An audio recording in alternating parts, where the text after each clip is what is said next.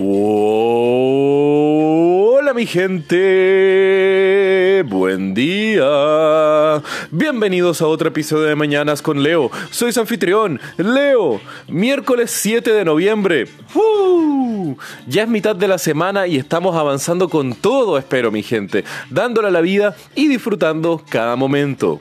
Y ayer me llegó un mensaje por Instagram eh, de agradecimiento de una de mis queridas radioescuchas sobre estos mensajes motivacionales de cada episodio que realmente ella lo disfrutaba y bueno, eso siempre ha sido algo que yo he querido mantener aun cuando he escuchado tanto comentarios a favor como en contra. Y sé que a veces puede sonar trillados y que muchas veces repito y digo lo mismo de un episodio a otro, pero para serles honestos, eso encuentro yo es una forma de repetirles mensajes positivos, mensajes buenos, que los motiven, que sigan sus sueños, que decidan hacer sus proyectos, que no se mantengan parados en sus vidas y también al mismo tiempo que disfruten de su vida. ¿Y por qué eso? Bueno, porque encuentro que a través de este repetimiento es como una forma de indoctrinamiento que tengo hacia ustedes, mi gente. Y si puedo ayudarlos mediante la repetición de estos mensajes, que vean sus vidas de una mejor forma, loco, me doy por pagado por todo este programa y lo digo en serio.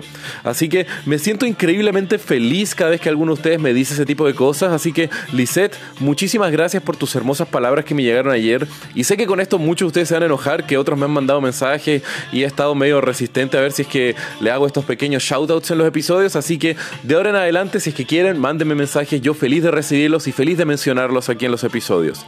Y hablando de indoctrinamiento, hoy les quiero comentar de una organización terrorista que mediante una brutal represión y aprovechándose de un estado debilitado, lograron tomar parte de un país hermoso, desplazando a más de un millón de personas fuera de sus hogares y generando una masacre que sufrió por grupos de distintos militantes por casi una década.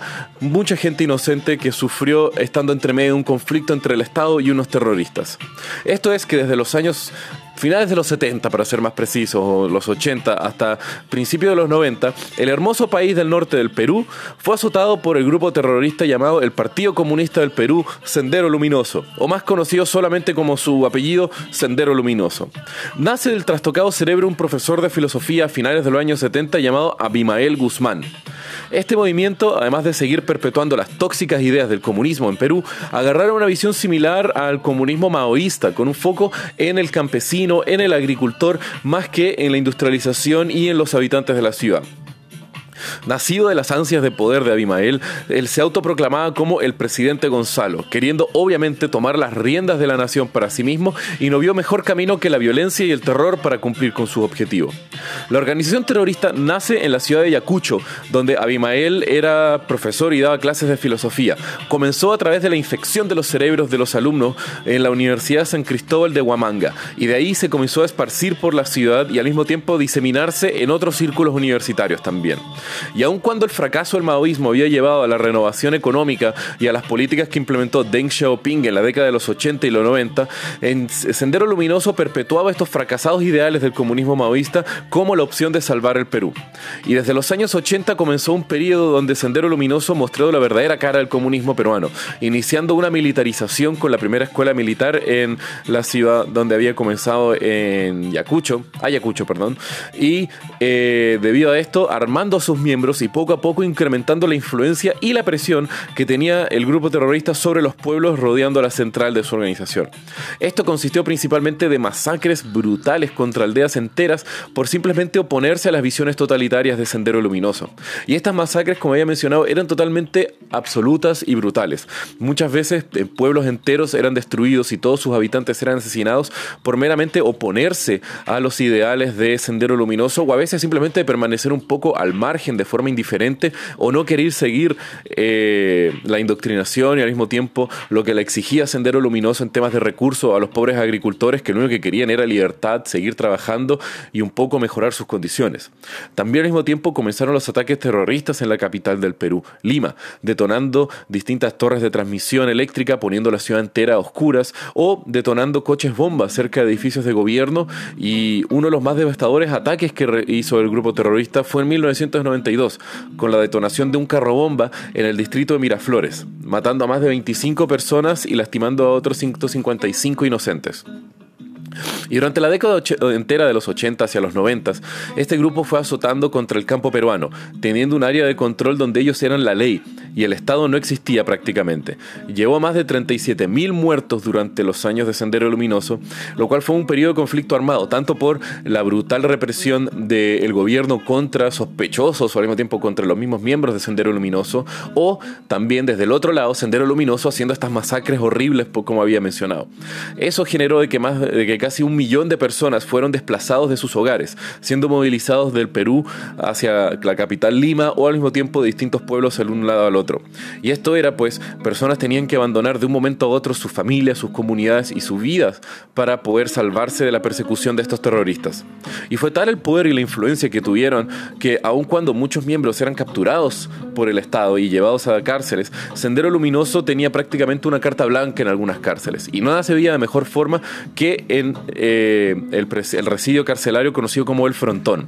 Una isla en las costas del Callao, eh, esta era tal fuerte la concentración y al mismo tiempo el poder de los miembros de Sendero que estaban presos. Lo digo con comillas, no puedo hacerlo aquí en el podcast, pero bueno, el tema es que en la cárcel los miembros de Sendero podían caminar casi a libre disposición dentro de la isla, contaban con comodidades que muchas veces los reos podían siquiera soñar y dentro del mismo frontón los miembros de Sendero Luminoso seguían controlando la cárcel, siendo los guardias una formalidad para no estar generando mucha violencia. Tanto así que dentro de la cárcel se organizaban fiestas, se desarrollaban actividades para seguir expandiendo la infección de su pensamiento en la sociedad peruana y al mismo tiempo era una base de operaciones que ellos llamaban cárcel. Entonces el tema fue que...